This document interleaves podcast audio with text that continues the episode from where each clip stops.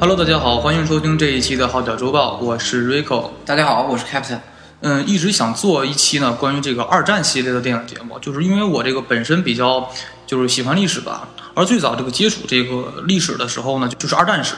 就是比较这个了解一些二战史。虽然我不是军迷吧，但对这一时代的这些的历史知道一些。而且呢，最早接触好莱坞电影和美剧的时候呢，也是先接触这类这类片子，就是比如呃《整个大名之人》呐。啊，兄弟连呐，这些好莱坞的电影和美剧是我最早接触的这个好莱坞电影的类型影片呢，算是吧。然后呢，这个正好在这个今天呢，这个梅尔吉布森执导的这个《血战钢锯岭》就是刚刚上映了，所以呢，想借这个热度呢，就跟聊一聊这个，我觉得吧，近年来应该算是最好的一部战争大作，让我非常的惊喜和喜欢吧。没想到会拍这么好，是吧？嗯嗯。所以呢，就这个热度呢，跟大家聊一聊这部战争大作，以及呢这个以往所出现的这些经典的二战系列电影吧。就像上期所说的，这近十年这个好莱坞的这个影坛呢，就是被越来越多这种爆米花式的娱乐这种影片，就是所占的越来越多了，是吧？影片的就是调性啊，还有这个深度都太娱乐化，就没有了这种早期好莱坞大片的精髓，是吧？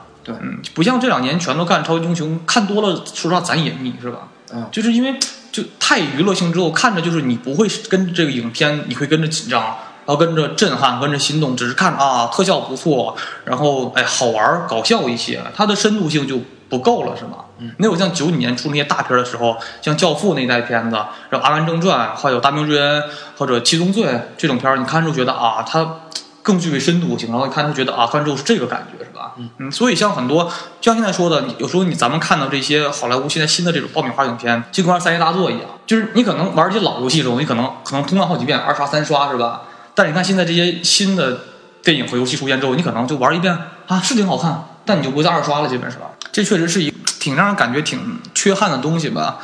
嗯，所以说这个战争片呢，在这两年更是少见了，就是说。除了在这个刚刚这个上个月上这个就是李恩导演的这个《比利林恩中场战事》这部片子，虽然也是战争片吧，但是战争戏份特别少，就是就一点儿，就加起没大概没五分钟，你知道吗？而且也不像战争片儿，它讲的还是那种现代的美国的这种伊拉克战争那那个年代的感觉，现代战争就战争片儿很不足，而且呢，就是它那个感觉特别像那《父辈的旗帜》。就《父辈旗帜》不就是说那个就是全是回忆性吗？然后一边在一个也是一种比赛或者是中场演出的时候，然后一看烟花一起，然后回忆起原来那些事儿，就是很像，但还没有《父辈旗帜》拍的那么的经典。而且它里边全都是那个美国那种主旋律风格，就是你看那片之后，就感觉它的主题思想就是想让你入伍，嗯啊，全都让你就是哎呀入伍好，然后怎么为了兄弟牺牲这种东西，它反思性不是很多，你知道吧？所以说它，我觉得吧，就是虽然李安拍的也不错，但是说。嗯，在我心中是无法，就个人感觉无法成为这种就是战争片吧，就太主旋律化，就像所以说更像一个就是美国宣传当兵入伍的一个超长广告，在我的感觉吧。但说实话，就但只有恰恰就战争片才能最能体现出这个电影的宏大，还有对这个人性就是考就是考虑和这个深度，还有这个人对战争的反思，而且还具备一个战争的这种就是史诗感吧。就是说，只有战争片才能体现出这些东西。所以呢，今年虽然是被称为这个大片年，但最让我期待的还是这部这个《宣战钢锯岭》吧。而且比较好的是，感觉就是说，今年这片呢，虽然比这个国外引进了晚了有一个月吧，美国是十一月四号，呃，就上映了。但是至少说引进了中国就不错了，我感觉。而且据说这个整个的审核只剪了不到三十秒钟。嗯，就是这个承诺了，说这个影片整个加下来剪的，广电局剪了，也就是不到三十秒，这个还我还挺欣慰的感觉。所以说保留的还是比较完整，而且从这个观影感来说，就是你咱们看不太出来这个整个这个就是被剪裁的痕迹是吧？就是还是挺流畅的吧？对，嗯，今天凌晨刚刚和这个 Captain 就是看完这部影片，就是可以说吧，评价说是这几年来最好的一部战争片了。其实这也归功于导演梅尔吉布森吧，因为他早期执导并主演过这个。勇敢的心就，并且就获得了1996年奥斯卡最佳导演、最佳电影、最佳摄影、最佳音响、最佳化妆这个几大奖项，这是很少见的，就没有导演说上来拍第一部片就能这个程度，而且还是自己主演，还是自己导演的。而他个人对电影的理解和嗅觉特别厉害，就是说虽然是演员出身，但能拍出来就是这么好的电影，就尤其像这个古代，就是勇敢的心里边，古代战场里边场面非常好，就是说本身呢他就会很好的掌握。拍这个战争片的经验，而且就说实话，就是在这个《权力的游戏》就是第六集、第九集，就是私生子之战的那场就出现之前，我一直觉得这个《勇敢的心》里边的战争场面是我见过这个古代冷兵器战争中拍的最好的了。梅尔吉布森呢，这个整个的就是生涯中大多都大多都是演员的身份。作为导演的话呢，就是只拍过这个五部电影吧，就比如《勇敢的心》呐，然后《耶稣受难记》。启示录这些，而且说实话，这个他这个每一步都是就是又叫好又叫座的，这是挺难得的吧？他有点像咱们国家的姜文，就是姜文不就是就是说原来是个演员，后来是有才华，然后自己就拍很多影片，但是每一部影片呢拍的虽然量不大，但是每一部都是特别好啊。他俩他几年磨一剑的导演啊，他这种感觉就是说我是演员，但我是个好导演，而且我拍的每部都每部电影呢都能是我不但我出演，还能把这个片儿拍特别好。这个是少见的，姜文跟他有点像的感觉嘛，而且就是他也在这个片子中呢，经常的做主演出现，比如说这个，呃，咱们看的《勇敢的心》，他的这个成名作就是他主演的嘛，跟这个苏菲玛索他俩演的。咱们看到这个就是呃《炫亮冠军顶》里边这个片子中吧，其实他这个呃大部分演员和班底制作人员都是澳大利亚人，就是不是这个美国的这种好莱坞班底，不像啊，而且这个他的影片中是咱们看着像这个。像太平洋战场中这个岛屿战役嘛，但是它其实是在一个澳大利亚的农场里拍的啊。他是这个梅尔吉布森这个不惜重金，他把整个这个农场给炸毁了。炸成了一种就是焦土战场的感，但是它战场布置是在澳大利亚，不是这个太平洋战场中所拍摄的，所以就因为是整个都是这个澳大利亚的班底，所以咱们看到里边很多的这个就是制作制作的公司，咱们不认识是吧？对啊，头次赶的那公司咱们很少看，咱好莱坞公司咱基本都认识，什么梦工厂啊、追梦 offer 这种、派拉蒙咱都认识基本，所以咱基本都是挺挺生的感觉。然后就是，而且你能看出这个大部分这个演员，除了这个男主角男一号、男二号。你感觉像是美国人之外，你发现剩外剩下那几个男的都不像美国大兵的感觉吗？对，尤其是那个印第安人啊，还有什么恶鬼，他们都不像美国大兵。咱们看那个《整个大兵人》里边，好兄弟连里边那些人都一看就是美国大兵的感觉，是吧？特别壮，特别壮，然后那种白白很白净，然后那种感觉的气质，聊天像牛仔的感觉，像 cowboy 的感觉。但是你看那里边就全都是感觉就。不像美国人那种感，但是两位主演呢，咱都比较熟悉了。就比如说男一号饰演这个多斯军医呢，就是这个饰演过《神奇蜘蛛侠》系列的这个安德鲁加菲尔德。然后还有你看那个连长，就是那个演那个呃 Golf 那个连长的扮演者，就是曾经主演过这个《阿凡达》的那个主演，就是那萨姆沃辛顿，都是美国好莱坞影坛中比较有名的影星，现在算算是吧。其实说实话，他这个影片拍完之后，这个影片现在这么成功，而且我看时光网评分八点六分。是吧嗯，就特别高了。就是我觉得可能对这个小这个这个蜘蛛侠这个男主角，就是是个新的事业高峰吧。对，就其实拍那个超级英雄片儿，特别就是炫进去出不来了，就一辈子就是只局限于那种人物形象。人物形象，就你拍你也拍不出小丑那个就是希斯莱杰那个感觉，你不可能得奥斯卡奖。但是这个影片拍完之后，就是他拍出一种就是有深度性、有价值性的一种片，像史诗一样的大片了，他都很可能冲击进奥斯卡。那咱们先聊这个电影的本身的战史吧，和电影本身的一些剧情吧。虽然其实我不是个军迷，但是我对二战的史比较了解嘛。《宣传钢锯岭》这个电影本身呢是由真人真事改编出来的，所以很多影片中的细节都极为真实。嗯，影片中的故事背景呢是定在这个第二次世界大战太平洋战场中的冲绳岛战役。冲绳岛战役呢可以说是太平洋战场中这个基本是可以称之为。就是最血腥战役吧，就它不但是咱们电影中看到的这个陆军作战，还有大量的这个海军的前期作战和空军的制空战，也是死亡人数相当多的一个吧。而且当时这个美日两军的总伤亡量达将近二十万人，当时是美军的伤亡统计是八万人和多一点，日军呢是十万人，就基本的比例是打成一比一的伤伤害比，这个是很少见的，因为当时在美军中就是美军的作战实力非常强。就是他可以跟德军打成一比一状态，就是那种德军是最强。就是因为我怎么跟大家做比较吧？就是说，呃，咱们国家不讲，比如说讲什么杨志卖刀那杨志，嗯，不讲什么祖上三代从军就已经非常厉害了嘛，属于军事世家嘛。而这个德国呢，是属于就是不说三代从军了，是我家十辈儿以上就是军人，这么算就是特别强战斗力。就是基本你看他们德军士兵每个单兵作战能力都非常强，所以说。你说只有美军能跟德军打打成五五开，基本嘛，就因为美军呢是无论是这个装备啊、后备资源呐，然后个人单兵素质都非常高。但是日军来讲，是这种亚洲部队来讲，是唯一能跟美军打成这样，就是能打伤害成伤亡比成一比一的，是就挺少见的吧？可以说，咱们看电影中整个的日军就战能力非常的强啊，是因为这个。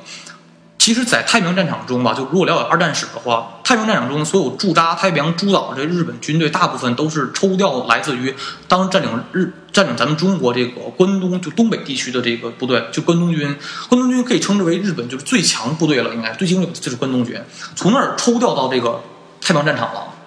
后来呢，是把很多这个老弱病残呢一些一般的部队调到这个中国东北了，驻扎了。就是当时，所以当时说实话，如果这个部队没有抽调到这个太平洋战场的话，当时什么苏联跟就是中国军队打根本打不过的事儿，就是没有办法跟日本打。只是后来因为整个部队抽调，换来一堆老弱病残日本兵跟打之后就很好打了，就所以当时整个日本的重要的精神部队全部调往这个太平洋太平洋诸岛了，这是。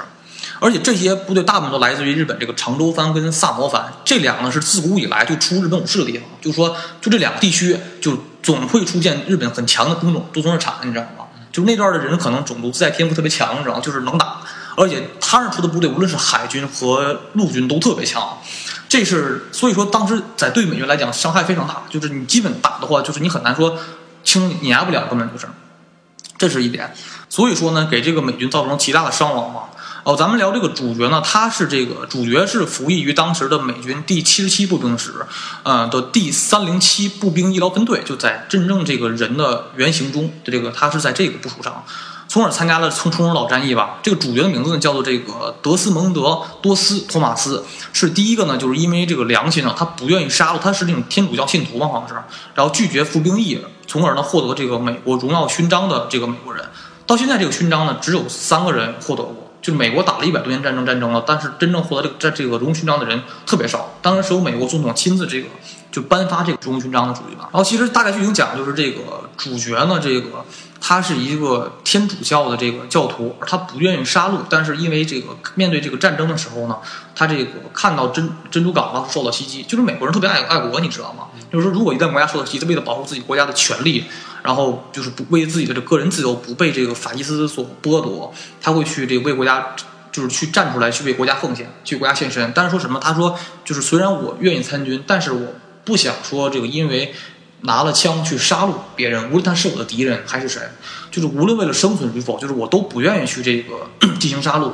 对，这个在电影里边好像他最后我看还救了几个日本人。啊，对他救了几个日本人，就是挺怪的，是吗？但是说当时是他就是说为了说为了自己的信仰，说就不碰枪，然后就说我到战场上就是我只救人，对吧？嗯，就是一个特别人道主义的一个人。但是说实话，这电影拍完之后，很多咱们国家人都不太理解为什么他不碰枪。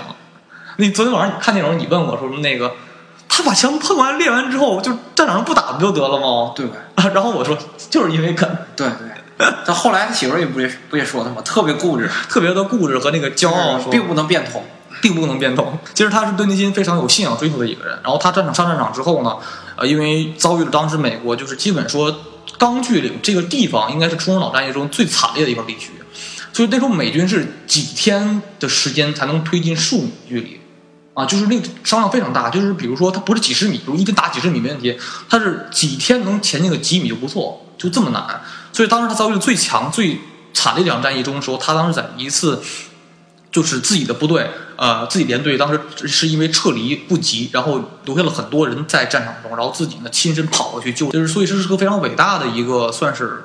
一名战争英雄吧，可以说是，因为他没有在战战场上没有杀一个人，然后他就是去这个大概救了有七十七十多个战友吧，还有一些日本兵，而且说实话，就是咱们看到这个影片中，他到这个最后。就是他不是由担架抬过去了吗？但是真正历史中他更加惨，他是在一个战场中腿摔着被手榴弹炸伤了。炸伤之后呢，他是这个被战友抬过程中呢，发现身边另外有个战友又受伤了。他呢自己滚下担架之后，把另外一一个战友给抬上去之后，他自己说：“你们先走，然后呢我自己爬回去。”爬的过程中，他正好中间又又遇到另外人受另外一个人受伤，受伤之后他是把这个人又给救救走之后，自己呢就被狙击枪把自己的那个胳膊给打折了，给属于粉粉碎性骨折，打非常重。后来他是说那个为了就说不给别人添麻烦嘛，他是自己给自己打打针吗啡，然后自己在战场的弹坑里给自己包扎好了，包扎好之后就在那等，因为等了八个小时之后，等担架的人过来了，看到他之后才抬走。就是他是一个特别，就是比咱比咱电影中看到的还勇敢的一个战争英雄嘛，可以说是吧？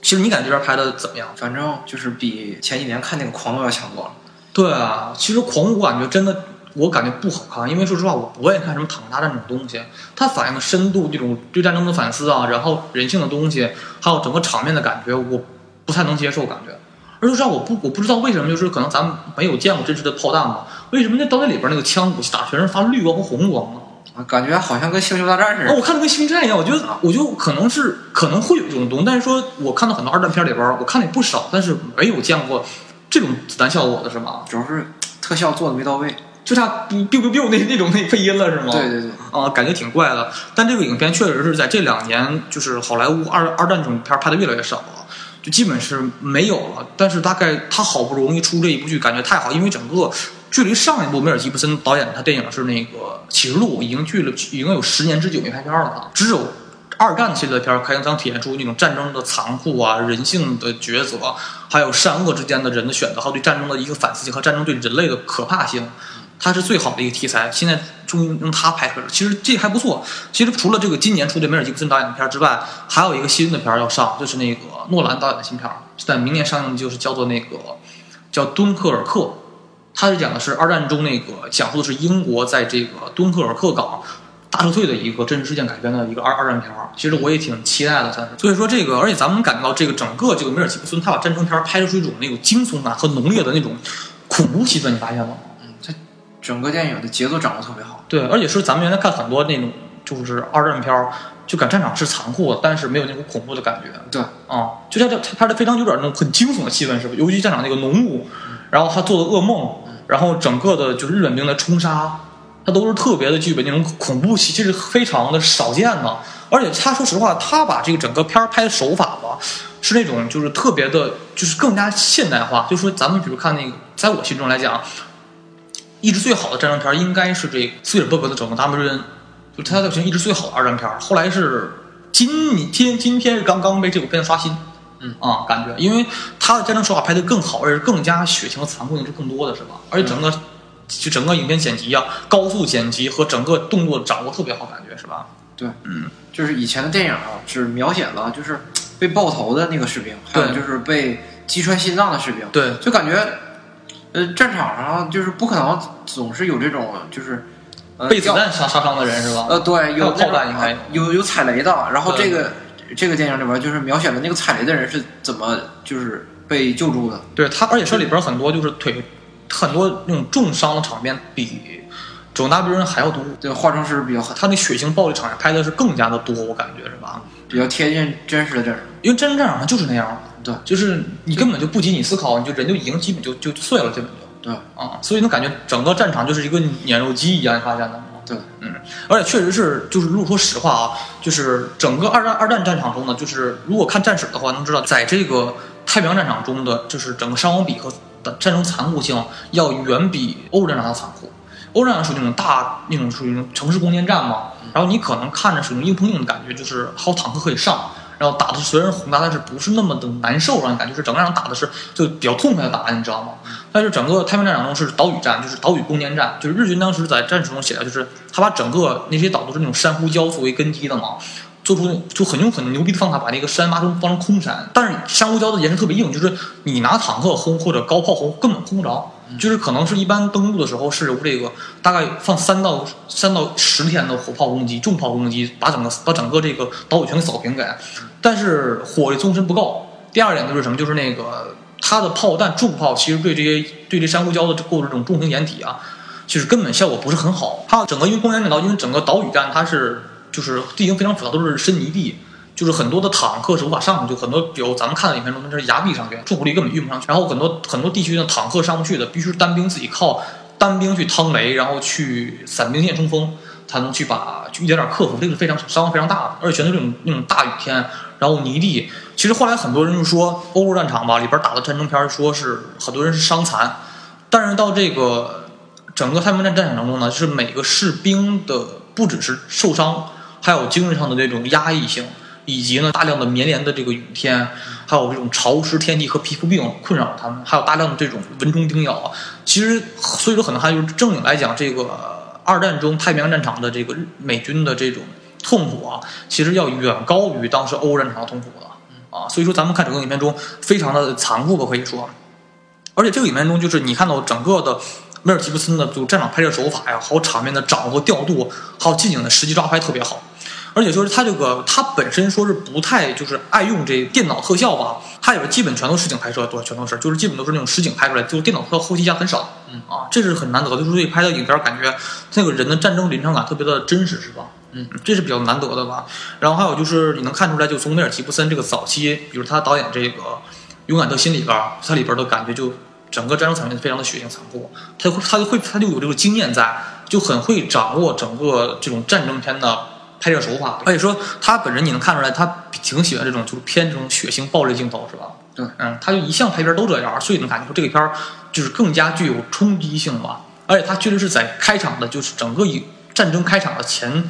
三十秒确实给我就震撼到，而且里日本士兵被这个火焰喷射器就是烧灼那个场面是真实的，嗯，就他他现在有些新的技术材料吧，它全是用真实的那种特殊火焰去弄真人，他就是为了他出一些新的材料之后，能让很多人就是避免受伤，而且能更加呢去能把整个影片去更加。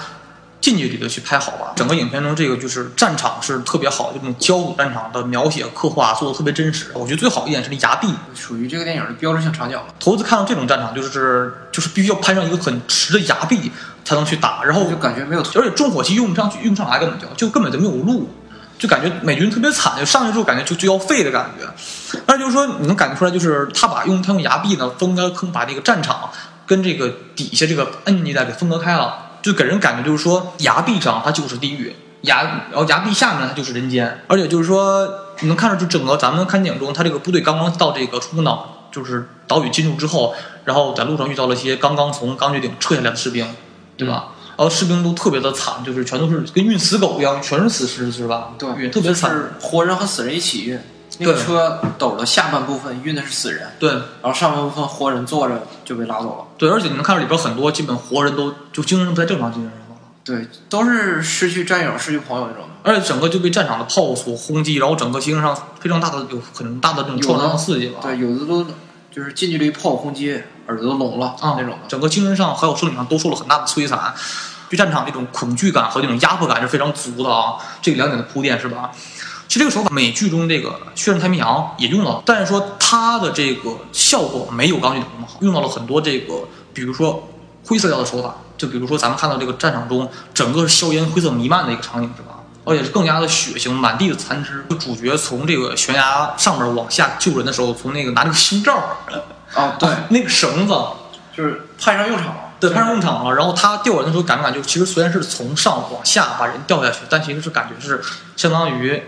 就是把人从地狱给拉回来的感觉，对，有那种感觉。然后主角呢，其实如果你细看，他无论是从这个崖壁往下掉人救人的时候，就相当于从战从地狱中把人救回来，然后再就是他后来自己受伤之后，就是用担架把他从这个崖壁往下掉下去的时候，你感觉他就相当于从地狱回到天堂的感觉，是吧？对，整个阳光的照射手法还特别好，感觉对啊，给人挺很感动的感觉吧。有个特写，特写就是整个的音乐的烘托也特别的好。这是少见的，而且说，这影片呢不但具备了导演梅尔吉布森呢自己所特有的这种拍摄手法，而且还加了很多好莱坞这种传统经典的拍摄手法，就能看出很浓重的怀旧的那种拍摄的感觉和色调运用，而且是整个的影片大家加一些新的感觉之后，感觉特别好。嗯，就是它本身独到之处，所以你看里面它具备了战争的战争的临场感，还有这种人性的反思感，以及这个就是咱们看这种战争片的史诗感。这是非常难得的，可以说吧。而且看影片中其实没有怎么就是，嗯，过度美化美军，也没过度这个丑化日军，是吧？嗯，反正比反正比中国拍的要强一点。对日本人的形象。对，其实虽然日本人在这个南南京大屠杀呀，对中国做了很多这种特别就是叫罄竹难书的一些罪行吧，但是真论战场战斗素质和个人比较来讲，日军的作战素质非常高的。嗯，就是他可以完全成为一个就是让人尊重对手吧。对，就是那种特别特别坚强然后坚毅的就士兵可以算是吧。他们那个。精神上的那种武士道精神，实际上挺可怕的。打起来了以后，就是比别的士兵都不要命。对，你能看到整个美军在打太平洋战场中特别惨的，就是他基本是每一个地域都是暗岗，然后就是日日军的明哨暗岗，然后各种陷阱特别多，就是你走每一步都要付出很大的代价。所以日本人特别能擅长那种打这种就是防御战，特别打特别好。所以美军当时伤害量是非常的大的，说是美军的后备补给线特别好，就是无论从这个军装啊。然后这种医疗医疗设备，然后食品，就甚至是冰淇淋、口香糖这种东西，都是大量的往美国战前前线运。而且说美军掌握了这个制空权和制海权，但是这个美军跟日军打还是特别。呃，影片中自杀的那个最后日本的高级军官，他的原型应该是日本陆军大将，叫牛岛满，他应该算是日本二战时期最后一个日本陆军大将了。这个人呢，他也是日本相当于就是口碑极高的一位指挥官吧。而且牛岛满呢，他就是当时是在这个出生岛的这个最高指挥官。后来他也是因为整个战场这个岛屿失守之后自杀，所以是基本应该可以说这个最后自杀的电影中自杀的那个军官就是牛岛满的原型。所以他本身来讲就是没有什么刻意的丑化或者是美化美军和日军，所以说感觉是一个很客观的一个拍摄手法。所以说你能看出来整个这个东西，我觉得还是挺挺挺值得赞赏的。不要太过于加很多情绪加进去去拍个影片，是吧？相比手撕鬼子来说，这已经算非常正常了。对啊，它里边很加还加了很多这个，就战争片一定要真实性，不要像中国拍片那种。就中国，我觉得中国唯一拍的好片就是那个《集结号》吧。嗯，《集结号》是我真说实话，我觉得冯小刚拍的相当好的一部片子。就是说，呃，我一直希望中国能拍出来一部好的战争片儿，真实的，能媲美这个好莱坞那种战争片的人，我觉得只有冯小刚达到了。嗯，尤其你看《集结号》的所有的，就无论是对战争的反思，还有这个对战友的怀念，他都拍到了，而且整个战场的拍的特别真实。但是迄今为止呢，好像只有国内只有冯小刚拍的片子拍的是最好的战争片儿，别的再没有见过拍的比较好，全是全是抗抗日神剧是吧？对，就给人感觉确实挺挺差的吧。而且咱说回来吧，说这我最后这个影片就是最后这个有个采访真人的环节是吧？对，那是采访整个二战中那些。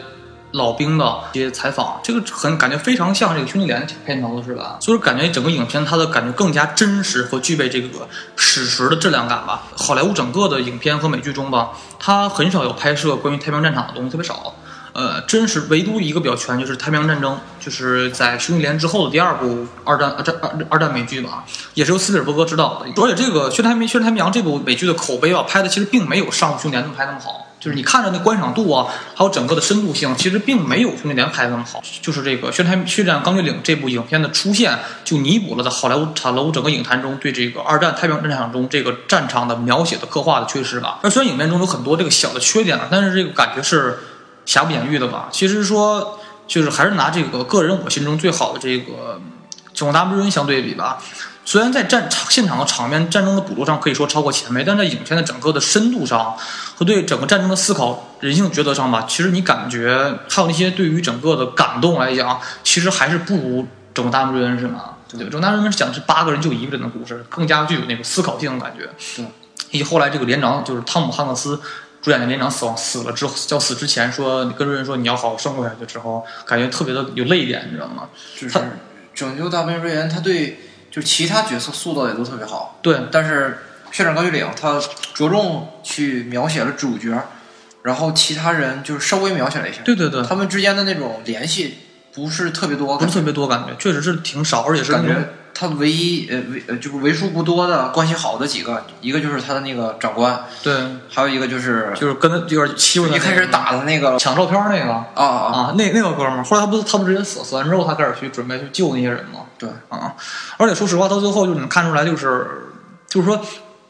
影片中的感动的效果和深度点，还是可能还是有点不足于这个就整个大部这样的感觉吧。而且还有就是说，这整个影片中，嗯，就是你能看出来，就是咱们看整个大部里边每个主每个配角，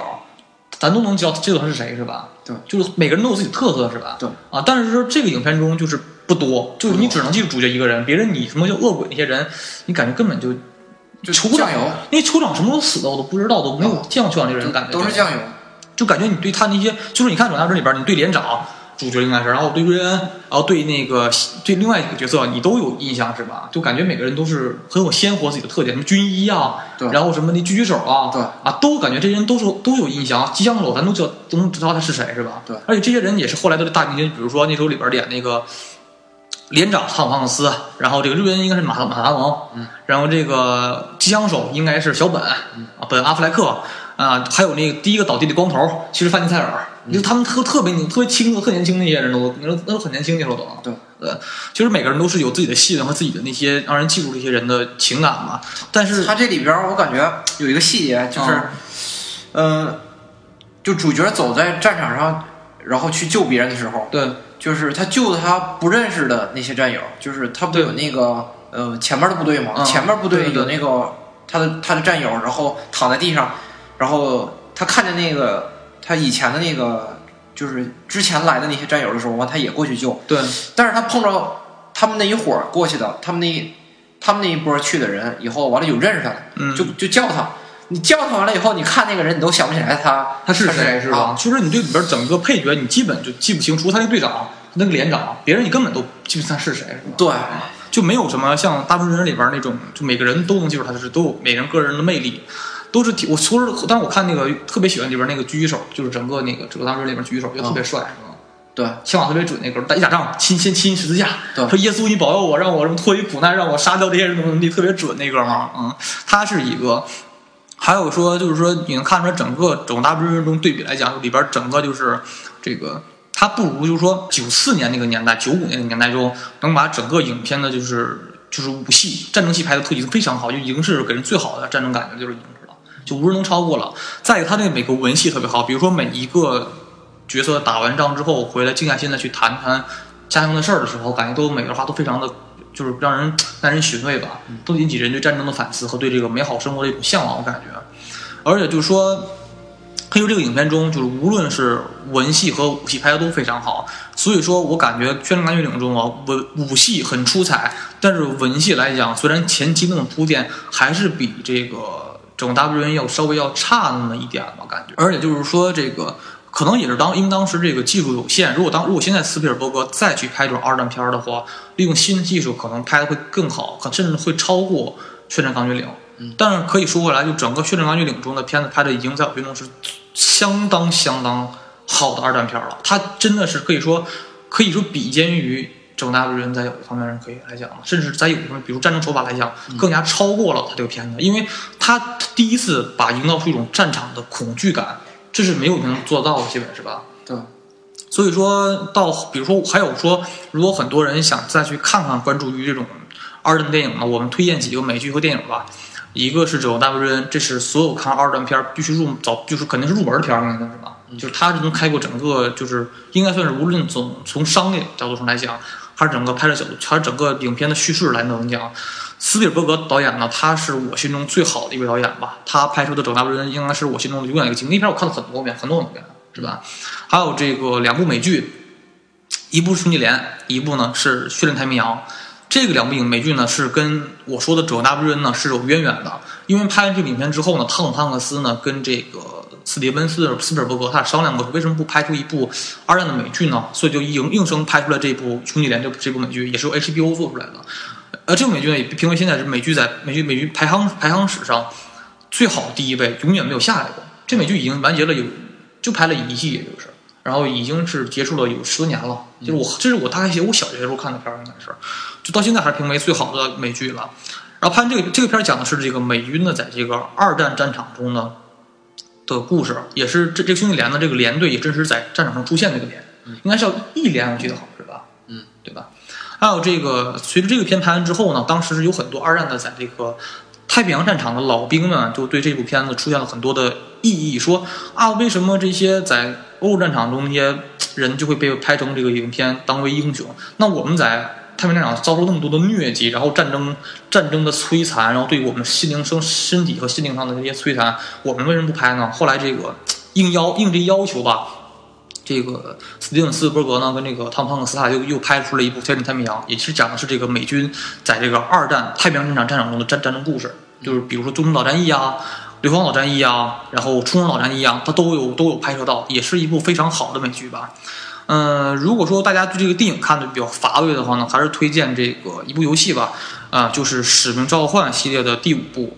嗯，这一部第五战就《战火世界》，它里边有大概有大概有四到五关是完整的刻画出美军当时在二战太平洋战场中的一些战争故事，就是由美军去跟日日军呢去对战。其实你看，整个在这个《使命召唤》系列中，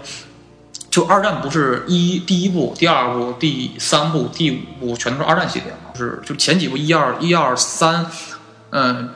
一二三这前几部系列都是不血腥，你发现了吗？对，就尤其第五部是最第五部是整个最。就非常血腥的了，就整个，比如说你刚开始的时候，呃，你需要挑战登陆，然后需要用飞机、火炮支援，整个轰击整个海滩，然后炸完之后上滩之后，发现整个海滩全都是就断手断脚和爬的人，你知道吗？他把整个还有和比如很多，就重庆当时二战中日军的那些陷阱，日军那些守备情况，动作都特别的那种完整，基本是，就是他把一个当时最好战场用游戏给还原出来了。其实说实话，还是比较喜欢说聊一聊这个整个影片中的感觉，之后想再去跟大家聊一聊这个整个大陆瑞恩嘛。其实我感觉我跟 Captain 都挺喜欢电影的，是吧？你大概刚刚看了三遍，对吧？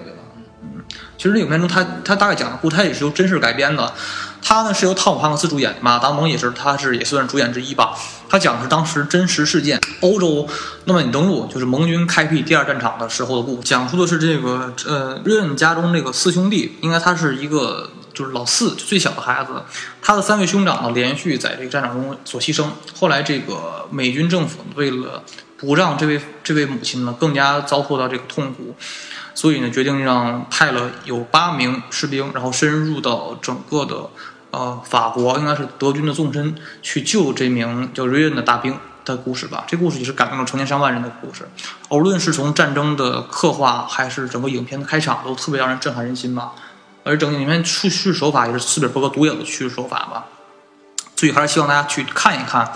呃，这部老的经典二战影片，并且呢去。之去并并且呢，去看看这个新的这部电影，就是梅尔吉布森导演的这个《血战钢锯岭》。其实对于我们来讲，很多年电影都没有这么震撼的感觉了。那我们今天到这里，拜拜，拜拜。